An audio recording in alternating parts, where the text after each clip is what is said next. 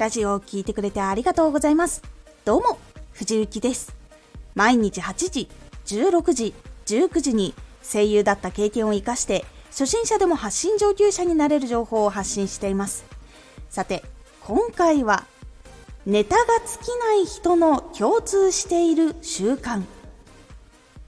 発信し続けている人たちが共通している習慣を見つけることができました。ネタが尽きない人の共通している習慣。この習慣を日常に取り入れると、もっと多くのことが刺激につながっていきます。ネタが尽きない人は共通して同じことをしていることが多いんです。では、どんなことをしているのか。ニュース、SNS、本などで毎日情報をチェックしている。一日の中であったことをラジオにつながらないか考えている。新しい情報や行動を良くしたり取りに行ったりする。ニュース SNS 本などで毎日情報をチェックしている。自分が見るニュースサイトとか SNS が決まっている人が結構多くチェックするときに一緒に情報をチェックするのが習慣になっている人が多いです。そして読書タイムを多かれ少なかれ取っている人が多いんです。なので常に情報を収集しているということが多いんです。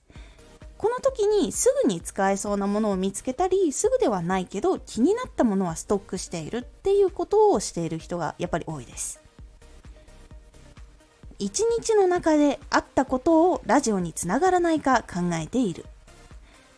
多くの人がこのことはラジオではどんな人が必要って感じてもらえるかなとかこのことをどう話したら楽しんでもらえるかなと考えて発信することを作るトレーニングをしていたりする人が多いです。もしくはこういうことがあって自分はこういう気持ちになったな。これは発信してみたら必要な人いるかもしれないとか。そういうところを考えていろんな自分の過ごした時に感じたこととか知ったこととかをつながんないかなって考えてる人が本当に多いです。ラジオだったらこのように話するかなとかいろいろ振り返ってみることでここでもネタをストックしたりすることができるのでやっている人が多いです。最後に新しい情報を得に行ったりとか新しい行動を良くする。今まで得ていた情報とは全く違う情報本当に自分が知らなかったそして興味はあったけどまだ手を出していなかったジャンルとかの情報を得に行ったりとか新しい行動をしたり今まで行ったことがない場所に行ってみたりとか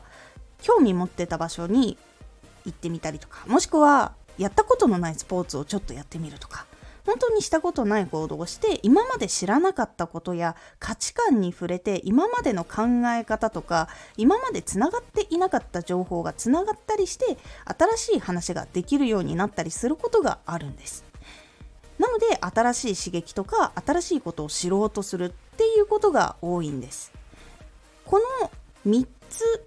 を共通してやっている人が結構多いです。ラジオ発信以外にも SNS の発信している人もそうだしブログ書いてる人もそうだし結構多くいます。この3つかなり効果があるのできっと日常の中でどれか1つしてたりとか2つしてたりとかっていうことがあると思うので是非もうちょっと意識してみるともう少しネタが作りやすくなったりとかあこれ見落としてたかもっていうところに気づくかもしれないので是非ちょっと見直してみたりもしくはやってなかったことはやってみたいっていうことをするようにしてみてください。今回のおすすめラジオ。あなたは誰かのために言葉を使えていますか？言葉を使っている時にこれはどう話したらもっと届きやすいかなとか今言ったことだけで伝わりきれる部分ってあるかなっていうところを考えるとちょっと変わっていくというお話をしております。このラジオでは毎日8時16時19時に声優だった経験を生かして初心者でも発信上級者になれる情報を発信していますのでフォローしてお待ちください。毎週2回火曜日と土曜日に藤雪から本気で発信するあなたに送るマッチョなプレミアムラジオを公開しています。有益な内容をしっかり発信するあなただからこそ収益化してほしい。そして多くの人に聞き続けられてほしい。毎週2回火曜日と土曜日ぜひお聴きください。Twitter もやってます Twitter では活動している中で気がついたことや役に立ったことをお伝えしています。ぜひこちらもチェックしてみてねコメントやれた、いつもありがとうございます。では、また